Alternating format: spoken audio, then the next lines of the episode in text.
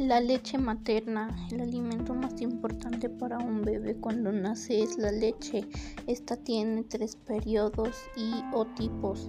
Uno, pretérmino, cuando la mamá tiene prematuro un parto.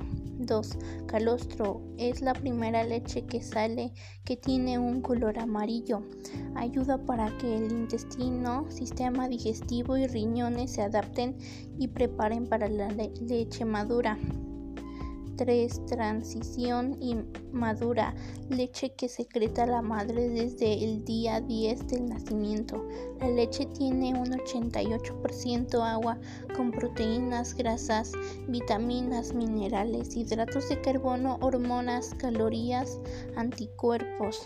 Todo esto refuerza el sistema inmune, provee energía al bebé y cuida sus neuronas cerebrales.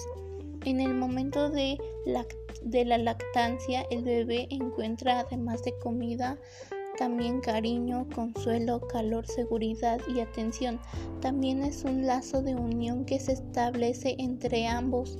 Es una manera simbólica de la continuación del cordón umbilical.